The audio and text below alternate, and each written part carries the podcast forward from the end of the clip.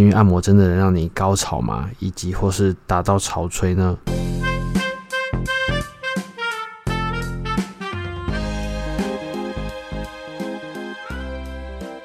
？Hello，大家好，我是阿宝。一般我在就是服务过程前会先做咨询，然后女性客人也最常提问的问题。今天这集我先来分享，就是关于情欲按摩真的能让你高潮吗？以及或是达到潮吹呢？因为大部分来讲，哈，女生会比较关心自己说，就是能不能有阴道高潮或是潮吹。我的答案会是不一定，因为我比较不会说为让客人上门就用一些很浮夸的夸大说可以让你一定可以高潮啊，或是腿软啊，或什么喷水喷到全身累瘫了回家这样。因为我觉得这是一种就是。很看当下气氛跟你有没有放松，因为就高潮来说好了，先用高潮，就是可能我目前就是服务了三年，大概两百多位好了。我用实际我的样本数，阴蒂高潮大部分都是可以的，百分之九成以上，九成五以上都是可以让你阴蒂高潮。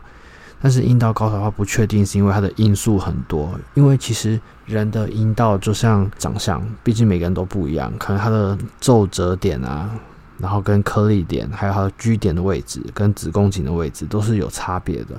然后更何况就是阴道也有深有浅，然后你体质有可能很湿或很干，摩擦力这类的因素也会影响到。所以呢，我一般会给客人答案就是说不确定，就是我不一定可以百分之百说让你体验到阴道的高潮，但是阴蒂高潮的话，我基本上都是 OK 的。然后还有一个因素就是最重要因素，就是因为叫情侣按摩嘛，所以可能你当下的紧张程度，就是你可能身体有没有放松，也会影响到。因为你一般在比较放松的情况下，会比较进入那个 feel，然后就会更容易的达成就是所谓的高潮，尤其是阴道的地方，阴道毕竟里面就是有肌肉，所以那种放松也私密处的放松也是蛮重要的。然后就是一般大部分的情况，就是可能以比较。紧张为主，因为像服务客人，就有可能说他今天在接受过情侣按摩之前，他虽然约炮了很多次，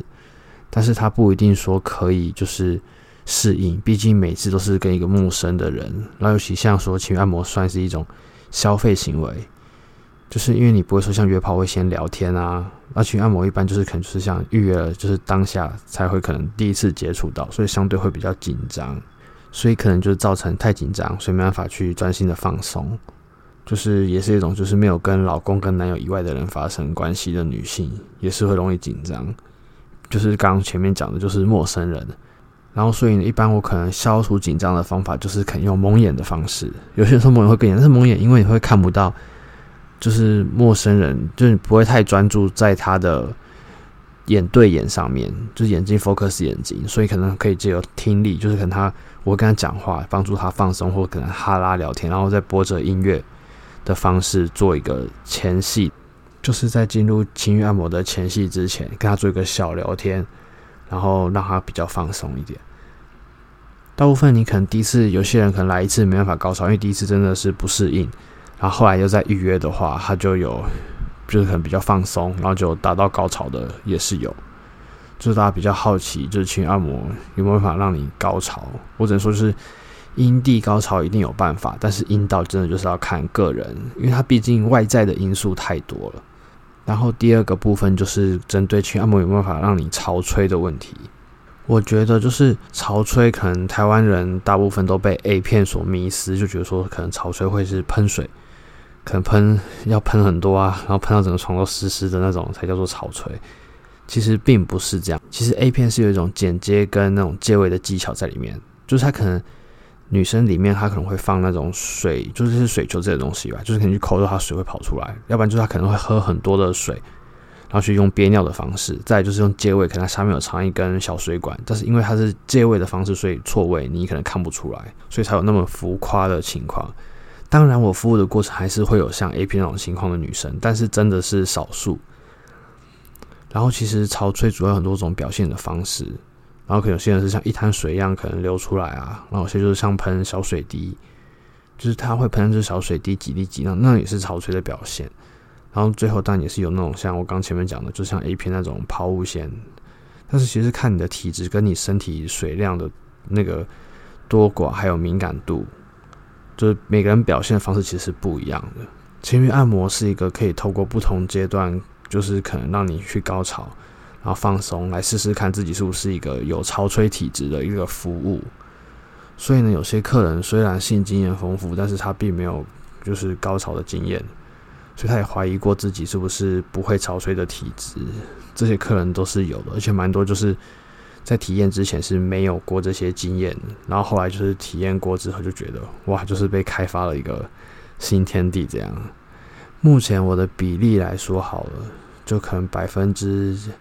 七十到七十五左右是可以，就是有有潮吹有喷水的，然后另外百分之可能二十五到二十二十到十五，它可能是首次太紧张或是紧张没办法投入放松，然后也有可能是因为它本身就没有那种潮吹的体质，也是有的。所以我的答案其实这两个答案我都是不一定，因为毕竟它的影响的因素太多了。然后再来一个问题就是说，一般人会询问说是怎样年纪，就是客人年龄层跟他客人来服务的，就是想他们会来服务他们是什么类型的客人。其实早期好了，在三年前左右吧，主要是以一些就是可能一般外表不是那么市场主流的女性为主，就是可能他们会就是。也会有想要放松的管道，所以他们就会找上就是情欲按摩师来帮他们做放松的一个服务。所以早期基本上这类的客人占比是非常高，然后到后期就是因为我们的那种社会的这种性主义观念越来越开放，就是大家开始谈性，所以就是也开始约炮风气兴盛，所以有些客人就开始会慢慢的进而接触到，就了解我们这个行业，然后我们就会来。就是不需要我们太多的解释，然后他们就会自己做预约的动作。因为早期其实大部分我们是就是社会比较保守，所以我要花很多时间跟大家介绍说这是怎样的服务啊，跟服务的内容的过程。然后真的到现在，可能因为大家看多了网络上人家的什么一些心得文，所以就大概懂得那些程序。当然有些是浮夸啦，就是也是要大概我跟他仔细讲解过后才，他们才想说哇，原来有些程序可能是。是这样子，不是说像他们那种有些假心得文叶配讲的那么浮夸，所以后来就其实蛮多像小资女，我的客人可以小资女为主，再来就是可能空姐跟护理师，但这两个因为后期现在近一年多疫情的关系，所以相对变少，大部分都是以小子女上班族为为主这样，然后可能学生也有，学生是也有的，然后主要年龄层大概就是十八岁，因为必须要成年啊。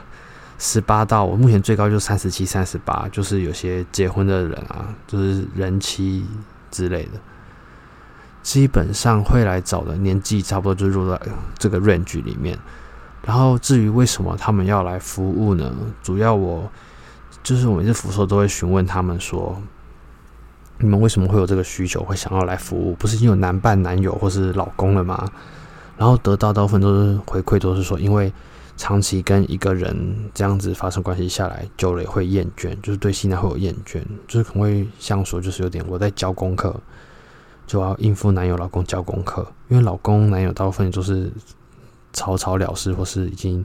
年纪比较大了，就是已经没办法了，所以就会需要透过我们的服务来帮他们重新燃起，就是对性方面的一种热情。大部分都是这样，而且他们都觉得说，台湾男生普遍就是前戏少，然后 CD 太长，就跟就是这一次完之后，要下一次还要 CD 会很长，可能有些就今晚